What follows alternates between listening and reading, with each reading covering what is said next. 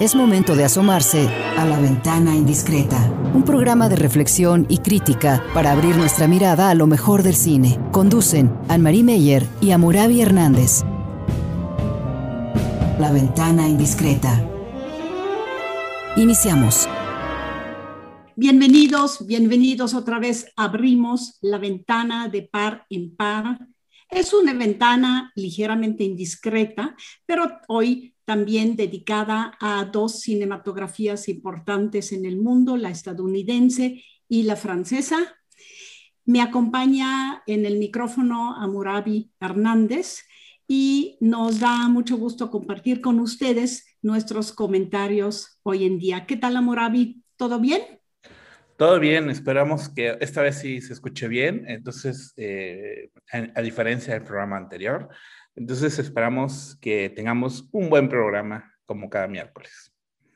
Para que nos acompañen y ustedes le ponen mejor calidad todavía de la parte de, su, de nuestros radioescuchas que sí se comunican con nosotros y nos da mucho, mucho gusto escuchar sus comentarios. Me gustaría, nos gustaría incluirnos en, los en el diálogo, así que recibimos también sus comentarios, sus preguntas, todo, todo acerca de lo que decimos y también de cómo lo decimos en ese programa. Ya empieza Murabi la temporada de estrenos mexicanos que estaban por ahí esperando un poquitito hacia el final de ese difícil momento que pasamos, que duró meses, pensábamos que era 15 días, tres semanas, pero duró meses y hasta año y medio, pero estuvimos ya viendo otra vez eh, películas en salas de cine y nos da mucho gusto ver que sigue en cartelera Los Lobos de Samuel Kishi, así que tienen todavía eh, la oportunidad de ir a verla en una sala y en una gran pantalla. Ojalá vayan porque vale mucho la pena. Lo que pasa a veces un poco con el cine mexicano, Amoravia, estamos de acuerdo tú y yo, que se habla tanto de una película y no llega a la pantalla. Mañana es como el cuento del lobo, ya mañana llega, ya mañana, y cuando finalmente llega el lobo, la gente no tiene tiempo de ir a verlo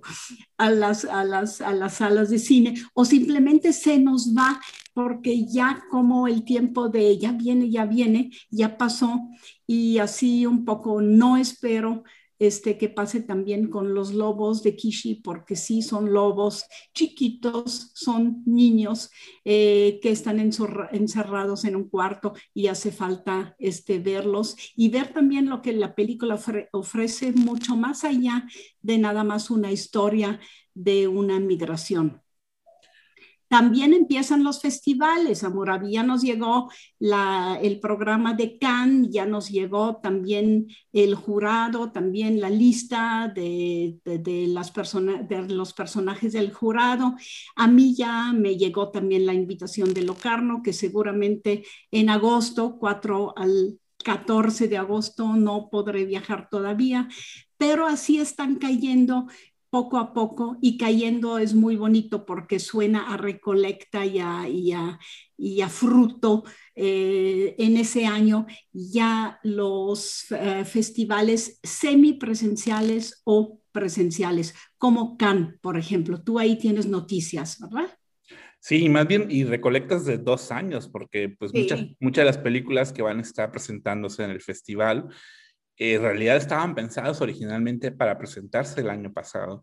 Y películas, por ejemplo, como The French, French Dispatch de Wes Anderson o Benedette de, de Paul Verhoeven, pues tenían planes de estrenarse en el 2020 y obviamente pues como no querían perderse pues la sombra roja y los premios y las ceremonias y cosas por el estilo, pues obviamente se tuvieron que, se, se tuvieron que esperar.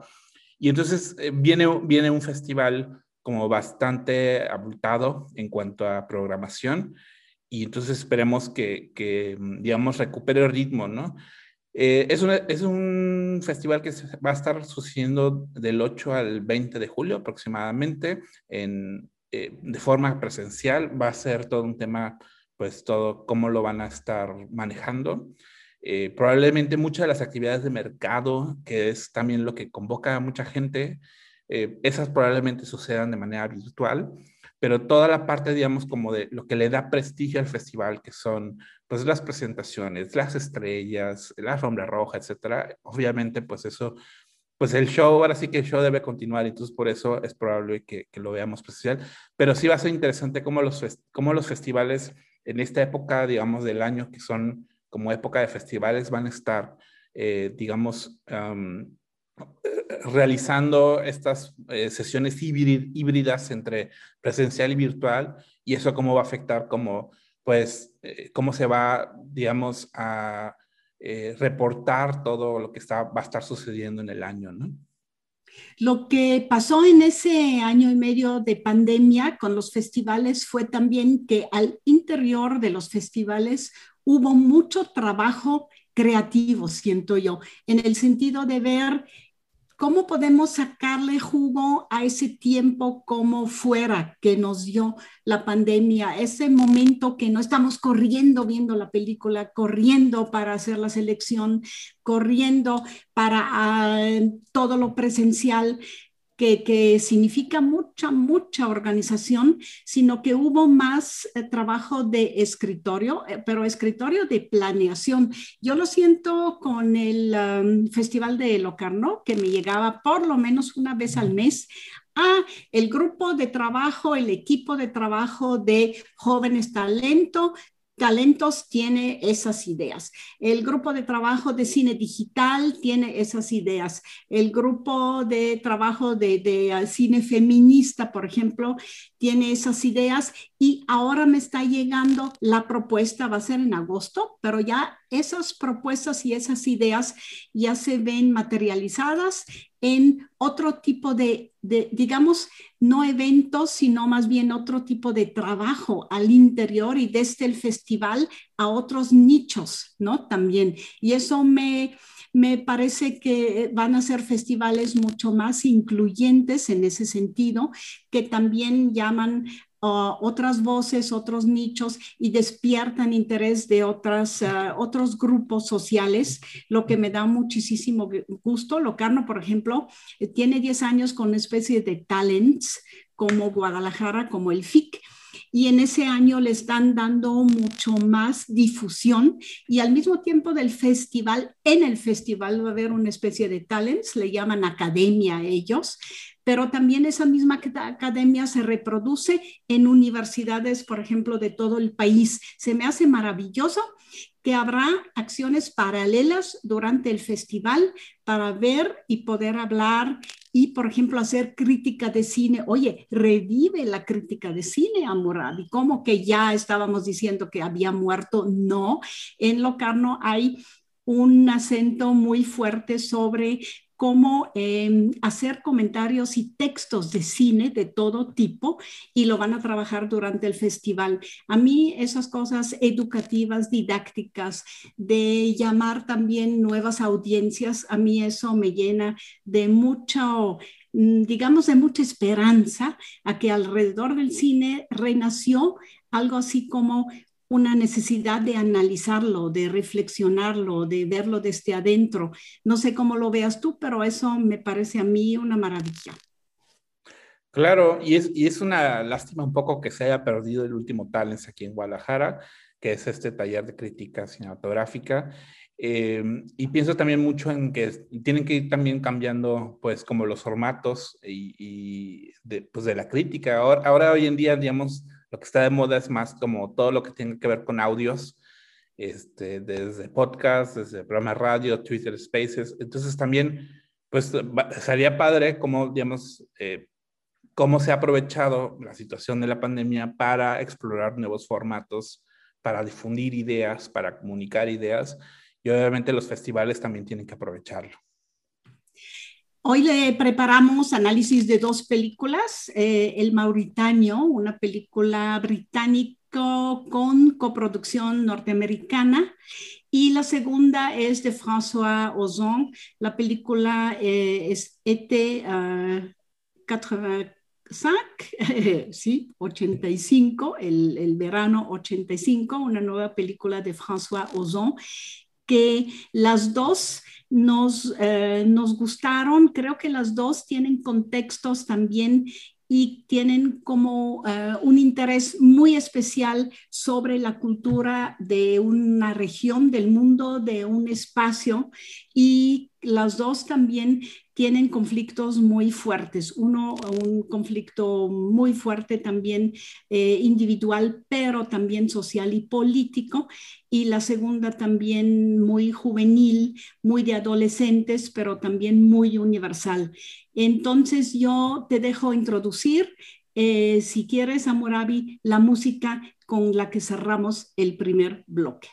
Sí, no sabía qué música poner ahorita en el primer bloque y pensé mucho en esta canción This Sharping Man de The Smiths, que aunque, aunque no aparece en ninguna de las películas, creo que podría quedar perfectamente en, en ambas películas, eh, canción cantada por, por Morrissey, sobre de pronto un, un chico que eh, después de, eh, digamos, quedar como varado en el camino, de pronto un hombre se le acerca en un carro y le dice, le, le, le pide un aventón y de pronto el, chico que está cantando se da cuenta que hay, hay algo en ese hombre que le, llama atención, le, le atrae y le, le, parece que es muy carismático en ese hombre.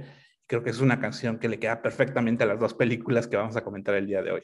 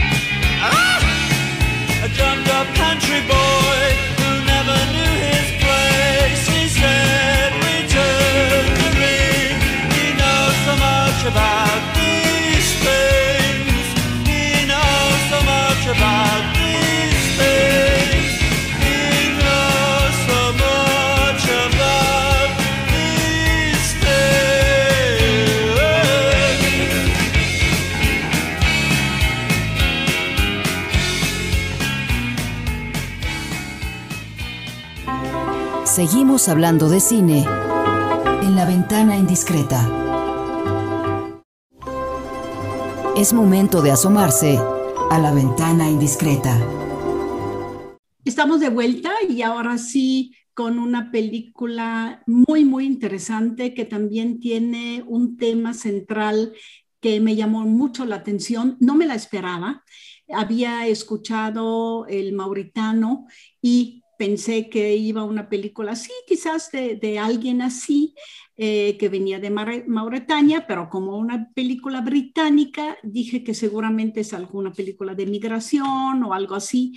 No quise leer eh, una crítica ni una reseña, sin, sin embargo, este, al verla, dije, no, sí, es un buen buen título porque sí ubica al personaje principal y ubica también el tema de la película finalmente es un país en África un país este, de los más pobres que hay incluso en el mismo África con un sistema político muy, muy difícil, muy, muy en venta. Al, al mayor pastor leí por ahí y entonces se me hace muy, muy, muy este, adecuado ponerle el título del personaje que vive en su cuerpo y en su mente y en su vida esa difícil situación de ser mauritano en Guantánamo.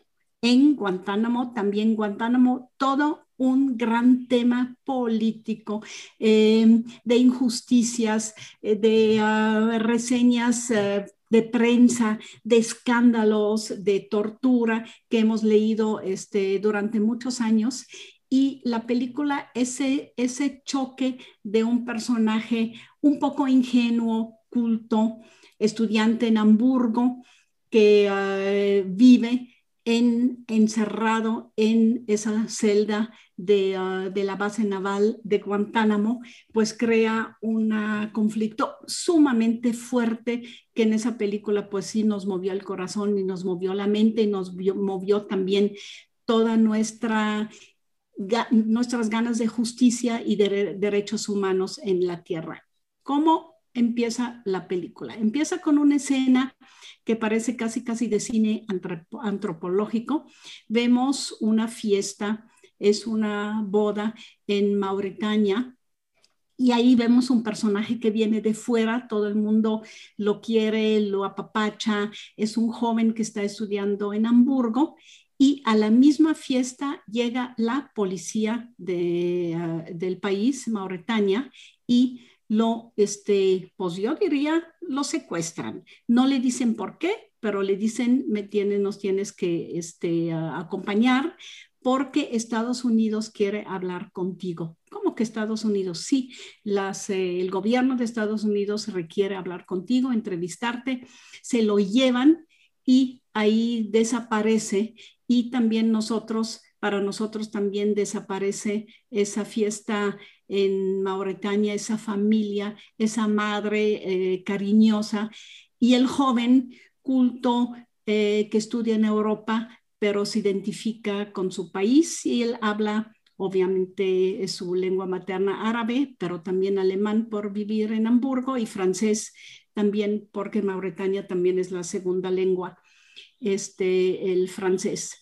Eh, Amurabi, de ahí empieza un drama fuerte, Sí, un drama que se basa en finalmente en un diario que esta persona, que es un caso real, es una persona que eh, es un caso que fue muy sonado a partir de la publicación de sus memorias, em, en donde lo que está planteando primero la película es eh, establecer como en estas películas de tribunales y de juicios, que es muy común en el cine de Estados Unidos, que la detención de este hombre en la, en, en la bahía de Guantánamo, pues es una detención que no tiene ningún tipo de justificación y se supone que por ley tú si estás detenido, tú deberías estar esperando un juicio, deberías estar esperando, digamos, que se te acuse de algo. Sin embargo, muchos de los reos que están en la, en, la prisión de Guantánamo solamente están detenidos eh, supuestamente por vínculos o por lazos terroristas. Recordemos que esa prisión pues eh, fue o, empezó a existir a partir del ataque de septiembre del 2011, del 9 de septiembre del 2011.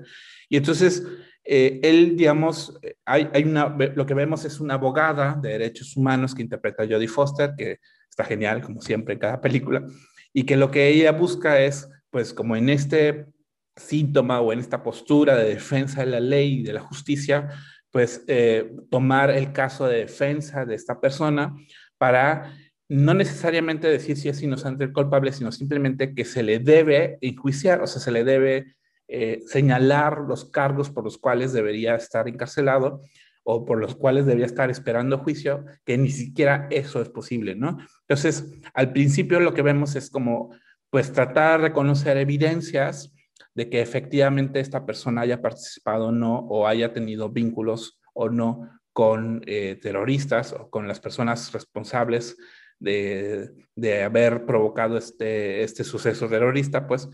Eh, y lo que vemos, pues obviamente es una especie de reconocimiento de la humanidad que tiene este personaje, de, digamos, de la capacidad de observación y de la sensibilidad que tiene a pesar y de la resistencia que tiene a pesar de estar encerrado en una cárcel que en condiciones este, terribles, en condiciones de tortura, en condiciones eh, en donde, digamos, está eh, completamente aislado del mundo sin saber por qué está ahí, ¿no?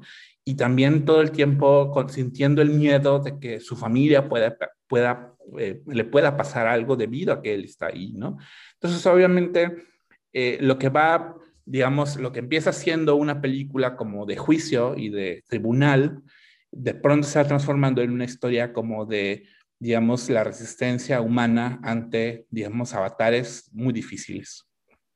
Esa parte de la película em, que tiene que ver con la cárcel, tiene que ver con el uh, Mohammed Old Slahi, lo vamos a, llamar Slahi de aquí en adelante porque está muy difícil decir todo el nombre, eh, representado, interpretado por Tahar Rahim es sumamente eh, importante y sumamente pesada y sumamente oscura.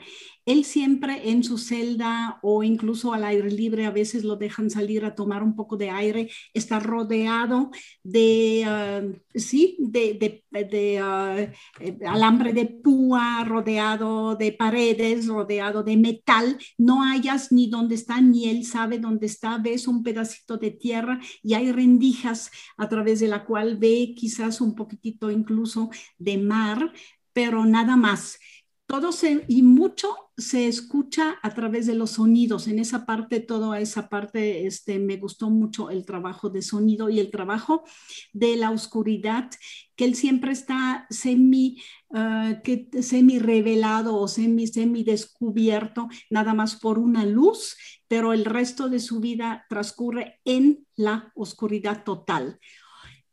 En la película vemos también en escenas muy terribles, un poco más adelante, qué tipo, como una especie casi de, de, ah, um, modelo o de, de lista de todas las torturas que le aplicaban a los terroristas, como ellos les decían, en esa cárcel durante los años que estuvieron ahí. Muchos no sobrevivieron, muchos ya no pudieron, pero el tener el sonido alta, alta voz todo el tiempo, completa oscuridad o completa luz 24 horas al día, eh, todo lo de tortura desde, a través de la comida, incluso torturas sexuales increíbles que vemos en la película. Lo vemos en una secuencia muy chiquita, pero vemos como él este, los ha recibido y los está recibiendo y finalmente sus reflexiones y también sus reacciones a todo eso. Creo que es lo más importante y casi, casi de la película.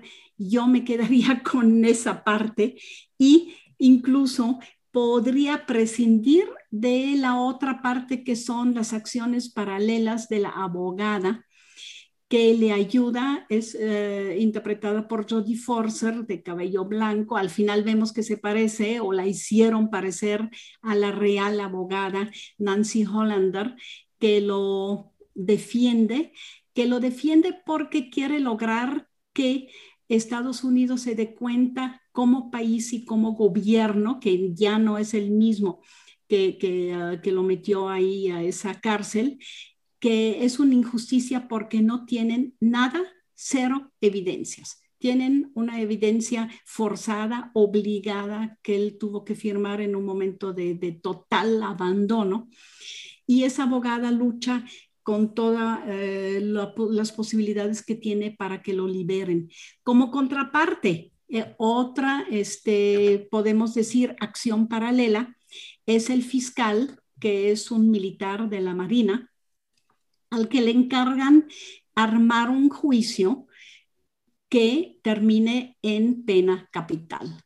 Entonces, este, tanto eh, la parte del, del, protagonista en la cárcel, que es la más fuerte y creo que muy auténtica, y la parte de Jodie Foster como abogada y la parte de Benedict Cumberbatch como fiscal, eh, que están tratando de armar un caso de defensa y el otro eh, caso de, ah, implicar o buscar su culpabilidad o construirle una culpabilidad, porque de veras lo que están tratando es aplicarle la pena de muerte para que no sobreviva y no pueda ya este, luchar en pro de, su, este, de, la injusticia y de su liberación. Creo que esas tres partes em, le quitan un poco, quizás esta segunda y tercera parte, la fuerza que, eh, de una película realmente de cárcel que, no, que nos podría, este, em, digamos, convencer más. Y hay, como una especie de convención también de género que ah, en esa película, según yo, hubiera podido este, manejarse de otra manera, pero a lo mejor una Jodie Foster y un Benedict Cumberland también, Cumberbatch también fueron importantes para el éxito comercial de la película. Película sí es un éxito justificado porque es un caso del que hay que hablar y sigue por ahí la, la cárcel de, ah, de Guantánamo que sabemos que tampoco en ese sexenio de Biden probablemente se vaya a poder cerrar. Em, nada más una, un, un, dato voy a corregirte, Amurabi, este, el, acto terror de Nueva York fue el 11 de septiembre, sí, de 2001, ¿no? Entonces, el secuestro del joven en Mauritania fue en el 2002. 2002. Tenía pocos meses y en aquel entonces en Guantánamo, reunieron imagínense, a más de 700 disque terroristas que poco a poco de ahí se fueron ubicando en otro lado o se les estaban muriendo o pero casi nadie pasó por un juicio y casi nadie de Guantánamo se fue a una cárcel, ¿no? Entonces, cárcel legal, cárcel legal, porque todo lo que pasa ahí en esa base naval en Cuba es ilegal. O está fuera de la ley, digamos, más que ilegal está como fuera, de, o sea, como no está en territorio estadounidense, pues no aplica la ley de Estados Unidos ahí y nadie sabe qué, puede, qué está pasando realmente, a menos que sean por testimonios como esto o por documentos clasificados. Hay que pensar también que el diario de esta persona pues está completamente censurado, eh, tiene muchas partes, también todos los registros de qué es lo que se supone sucedió ahí, tienen como estas tachas negras, estas tachaduras negras, en donde pues obviamente es muy difícil determinar qué es lo que sucedió en realidad en ese lugar y qué es lo que sucedió en realidad a esta persona, ¿no? Em, creo que un poco la, inserción de estos dos personajes, la abogada defensora de derechos humanos y el fiscal, eh, creo que eh, lo que quiere establecer eh, la película es una especie de conciliación entre dos posturas políticas muy distintas entre sí. Por una parte, como esta izquierda progresista que se vive en los Estados Unidos, mucho más demócrata, mucho más Obama, mucho más, este, también más, yo creo que también un poco Alexandria Ocasio Cortés, ¿no? Con esta postura más conservadora, de que digamos que sí tiene em, pues este resentimiento de que sucedió efectivamente el ataque de las Torres Gemelas que además es un Estados Unidos como muy conservador y como muy cristiano, ¿no? Y el hecho de que las ambas posturas lleguen como a cierta resolución en conjunto, creo que es una especie de crítica de que el gobierno no hace, o más bien de que los individuos están en contra finalmente de la decisión del gobierno de mantener esa presión y de mantener a todos esos reos sin ningún tipo de juicio por el estilo. El problema es que quizás esa crítica se diluye mucho, ¿no? Eh, y, creo que al final te, termina convenciendo, digamos, el personaje, digamos, lo humano que tiene el personaje de, del reo, del mauritano que está en, Guantánamo. Em, y, creo, que, creo que obviamente es muchísimo más convincente la actuación de Tahar Rahim, que digamos no es el gran nombre de los estudios de, Hollywood, pero él, bueno, había salido anteriormente en una película que se llama eh, Un Profeta, una película francesa de Jacques Audiard, que también justamente sucede en cárceles. Y creo que es un actor que convence mucho por, con, digamos, con un montón de cosas como guardadas en su cuerpo, ¿no? Este, eh, es, un, es un actor de mucho carisma y es un actor eh, de, mucho, digamos, trabajo físico y obviamente eso termina, digamos, impactando más en la película. Y creo que es un actor también que representa en la película como lo diverso de lo estadounidense, ¿no? También esas dos posturas. El resto del mundo y Estados Unidos imponiéndose con su idea de justicia y de legalidad o este, eh, trabajando cosas o haciendo cosas a nivel del mundo con sus bases. Incluso acabamos de leer de que ah, incluso de, lo, de los dineros que Trump había eh, sus, logrado en pro de la construcción del muro, una parte eh, iba a ir, y eso lo decidió Biden hace unos pocos días, a, este, a Guantánamo, a la base naval Guantánamo. La prisión está adentro de esa base naval, sobreviven ahí con dificultad 40 este, reos, 40, 40 reos no eh, que no tienen ni juicio ni se les ha aprobado absolutamente nada y probablemente simplemente pues esperen a llevarlo a otro lado o que se mueran solos o que se mueran de hambre también, ¿no? No, no, no sabemos. Y es el gran pendiente de la política de Estados Unidos claro en este momento. Sí. No, es, esa película te hace irte a buscar la historia de Guantánamo, la historia eh, de lo que pasó después del 11 de septiembre de 2001 y te hace realmente, no, no, te llena de inquietud sobre ese, ese papel de Estados Unidos en poder intervenir en cualquier parte del mundo. Aquí en la película es África, pero puede ser en otra parte, ¿no? También. Vamos a escuchar para terminar con ese bloque eh, de esa película que, te, que nos dejó con una preocupación sobre el futuro del mundo y el futuro de Estados Unidos en el mundo. Eh, una, una este, rola, una música de Bob Dylan para la película que se, escuchamos en la película misma, The Man in Me, el hombre en mí. Eh, la canta eh, muy mal, además, el, el verdadero Mohamed Sladi al final de la película, porque es aquí sí hay un largo desenlace donde vemos actuar a los mismos personajes reales que podría en sí casi ser un cortometraje, casi casi como cortometraje documental al final. Escuchemos entonces la música de Bob Dylan.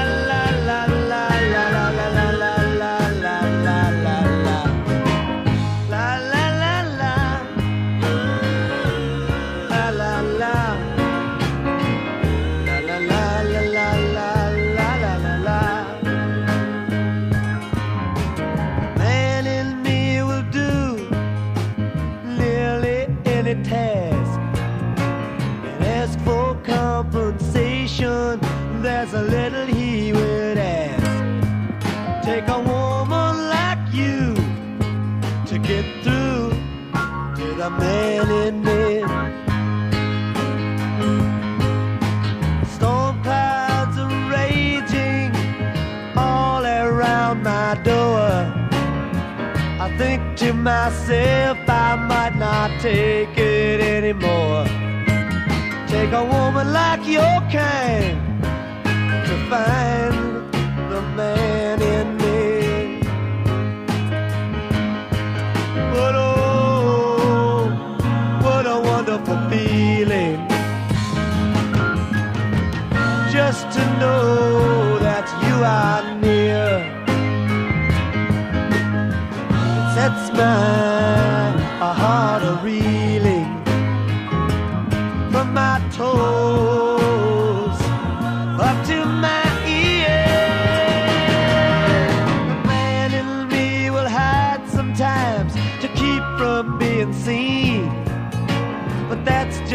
because he doesn't want to turn into some machine. Take a woman like you to get through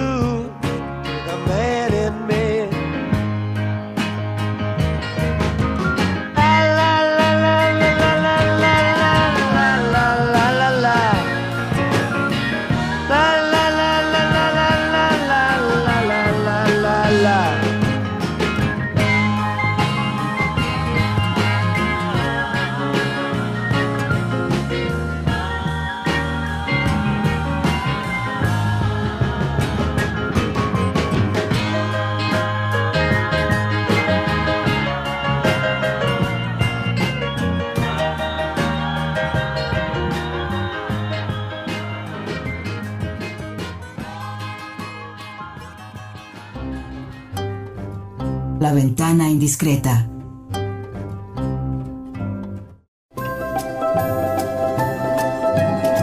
La ventana indiscreta.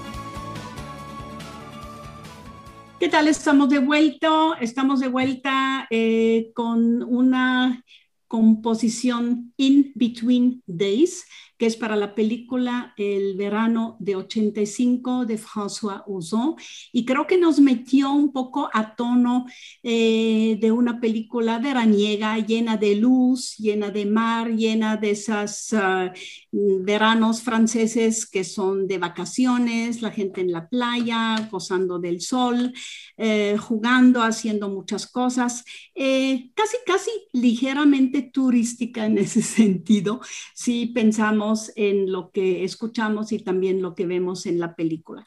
Ahora, para François Ozon, uno de mis, tengo que decirlo, realizadores actuales este, preferidos de Francia, el hacer películas en el mar y hacer películas en el agua y hacer películas en ah, jóvenes o incluso en atracción entre jóvenes, personajes jóvenes y personajes un poco mayores, no es para nada la excepción.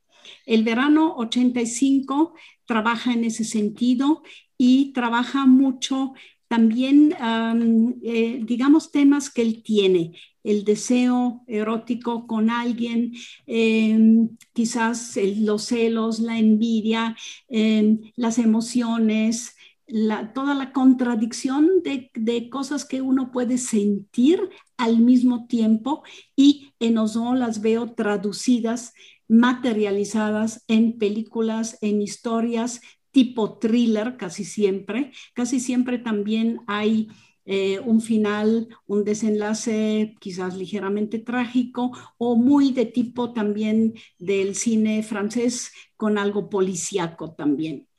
Eh, Bajo la Arena 2000 fue creo que la primera película que le, conocí es de una mujer que está en verano con su esposo y de repente el hombre se mete a nadar al mar y no reaparece.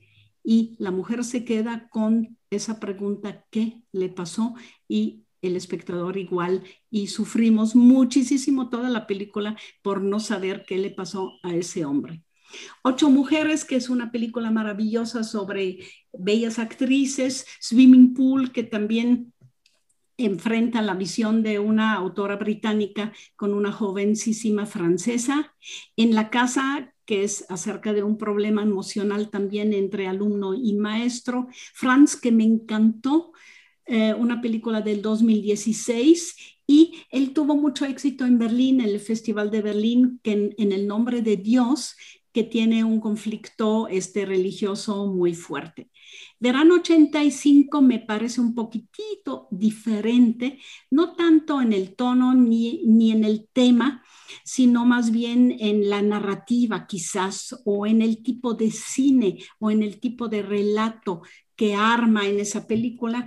Es quizás un poco más juvenil, más asoleada, pero también por el otro lado quizás más ligera que otras de sus películas. No sé cómo lo veas tú, Amurabi, yo sé que también Oso a ti te atrae muchísimo. Sí, es un director que en México lo vemos mucho por el Tour de Cine Francés. Casi siempre eh, varias de sus películas aparecen en el Tour. Y es un director que filma un montón, o sea, tiene 21 películas a lo largo como de 21 años. yo creo que filma una cada año y la, de, la del 2020 fue justamente verano del 85. está basada en una novela de 1982, más o menos, eh, de un autor británico que se llama Aidan Chambers, que escribió una especie de romance entre dos jóvenes, entre dos varones, que, que simplemente en, digamos, en la costa, en la película vemos la costa francesa eh, de Normandía, se conocen, tienen, eh, despiertan un romance entre ellos, se enamoran, sienten todo lo que, digamos, eh, tradicionalmente o en las narrativas convencionales vemos lo que es ese amor adolescente de verano, eh, y de pronto empieza a ver después celos, traiciones, que, que, ya despierta a una historia mucho más, como tú decías, más de thriller, ¿no? creo que a, a diferencia de otras películas de él que tiene un montón como de juegos narrativos, muchos giros de tuerca, muchos momentos en donde no sabes cuál es la intención real de los personajes.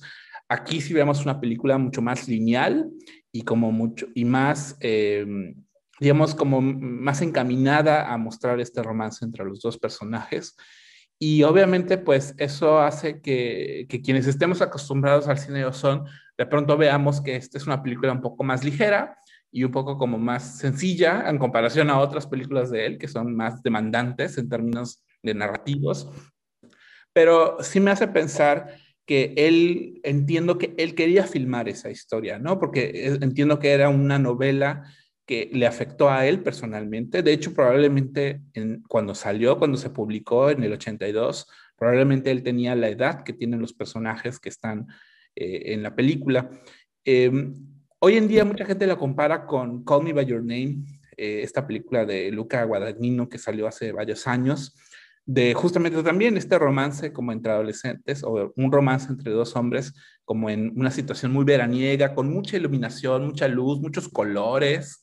Eh, me sorprende que en la historia son las 8 de la noche, pero está completamente iluminado todo, todo el espacio, ¿no? Eh, y, y, además el hecho de que haya filmado en, 16 milímetros, pues obviamente le da ese tono como de ensoñación romántica y nostálgica que tiene la película. Yo creo que es una película que mm, podríamos pensar que es una especie de, visión de un adulto que mira hacia su pasado y se imagina cómo se hubiera imaginado a sí mismo adolescente teniendo un romance o teniendo un amor por primera vez, ¿no?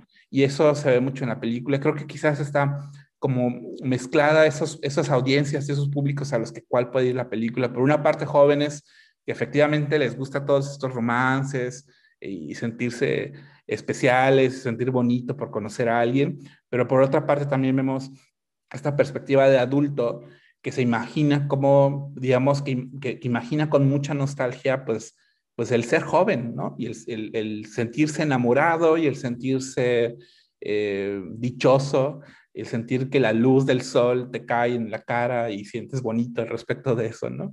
Y yo creo que la película va por ahí, ¿no?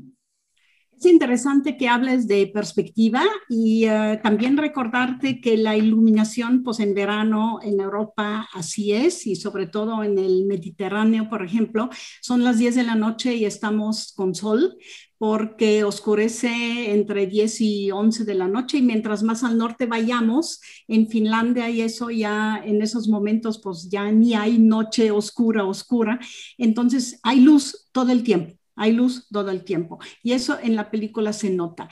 Y la perspectiva del chico es un chico de 16 años Em, eso creo que es un poco lo novedoso en. Normalmente él tiene esa distancia un poquitito fría hacia sus personajes y los ve un poco como ratones de, ah, de laboratorio moverse y con sus tribulaciones, con los objetos del deseo o ellos mismos como deseo, como sujeto de deseos. Y en esa película no, en esa película desde la primera escena vemos al chico Alexis, que se hace llamar Alex, porque Alexis no le gusta, 16 años, jovencito, con su carita muy uh, inmadura y sus ojos curiosos, pero también como él mismo nos dice, yo no sé por qué eh, estoy tan obsesionado con la muerte y sobre todo con los cadáveres. Y estoy obsesionado con especialmente un cadáver. Así nos habla al principio a los espectadores ese joven Alex Rubio que está esposado y está en unos corredores que podrían ser, por ejemplo, de una cárcel o de la policía o de, no sabemos, un reformatorio juvenil. Él tiene una, eh, también, eh, digamos, una, una psicóloga que lo acompaña en muchas partes y simplemente dice, no quiero hablar de lo que hice. Y nos, desde la primera escena nos preguntamos, ¿qué es lo que hizo? qué es lo que pudo cometer. Y obviamente si habla de cadáver y si habla que está obsesionado con la muerte, la imaginación nuestra, como en cualquier thriller, como en cualquier película de horror, va también hacia, pues él probablemente mató a alguien. Pues ahí empieza su, su este conflicto profundo y lo interesante, casi como en el mauretanio, es interesante, esa trabajadora social y psicóloga le dice, escribe las cosas, si no quieres hablar, escribe lo que te pasó y él empieza también como escribiendo una novela y ahí vemos también que otra pasión que tiene es la literatura. Él no solo lee mucho, sino que un profesor también le dice que tiene que estudiar literatura porque él escribe muy bien, tiene mucho talento de autor. Y entonces ahí vemos cómo escribe y escribe y escribe y finalmente lo que él escribe, sus vivencias, su nacimiento de ese gran amor que vive, primer amor en su vida, su relación con los papás, con la mamá muy seductora de su amigo, además todo lo seductor que tiene ese David, que es su amante, su amigo, su iniciador incluso en el, en el trabajo o en gozar de la vida diaria, en vivir también una vida arriesgada, y lo que me gustó mucho de la película Moravi es lo es el todo o, o, la nada. Es decir, es el amor 100%, yo me pierdo, yo me entrego, punto, no hay otra cosa. Si de ahí alguien lo cuestiona o alguien como David, pues no está tan seguro de haber encontrado el amor de su vida, entonces eso a mí me saca absolutamente de, onda y de, de realidad y no puedo con ese conflicto. Ahí es, veo yo este que está el tema de la película, el, el, la manera juvenil, la manera adolescente de, de ver el blanco y el negro, el todo o el nada y no aceptar, no aceptar ningunos matices pero que en realidad está en toda la literatura juvenil. O sea, yo eso, eso lo veo mucho como en las historias de amor entre adolescentes. Eh, y sobre todo también como de los poetas románticos, ¿no? Que o es, o es el conseguir el amor de la persona deseada o la muerte, ¿no? O el suicidio, casi, casi, ¿no? Entonces, obviamente, esas vivencias pues, digamos, ya una persona adulta de decir, ay, estos chamacos de hoy, ¿no? Pero, pero, pero digamos, esa, esa pasión finalmente o esa emoción, digamos, extrapolada ya a lo, digamos, a lo más intenso y a lo más exagerado, pues finalmente es también lo que atrapa en la película, ¿no? Y finalmente son esas historias de amor, desde Romeo y Julieta, desde lo que quieras, o sea, toda la, toda la literatura juvenil de amor es así de, de intensa y de apasionada. Y obviamente aquí lo vemos con mucha sutileza, con eh, mucha belleza en todos los detalles y en las vivencias que hay entre los personajes.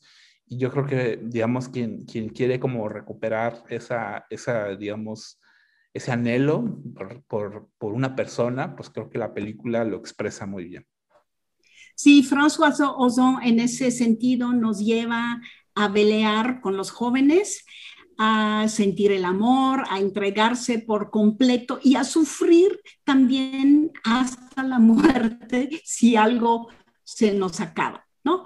Escuchamos para terminar el programa de hoy una este, composición eh, de Rod Stewart, Sailing, veleando o ir en veleo. Este, creo que tiene mucho que ver con nosotros cuando éramos muy, muy jóvenes y sobre todo es parte de la película El verano del 85 de François Ozon. Nos despedimos para hoy, cerramos la ventana si les parece y los esperamos aquí la próxima semana. Muchas gracias.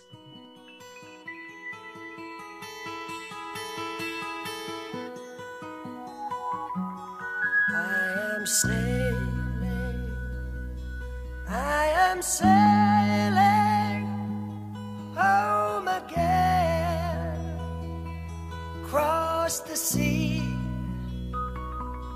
I am sailing stormy waters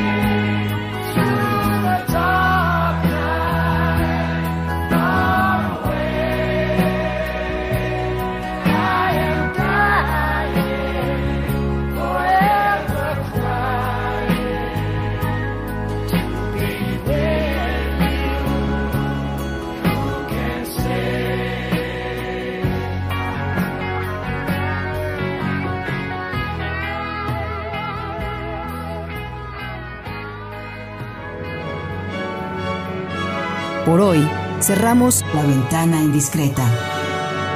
Nos escuchamos la próxima semana.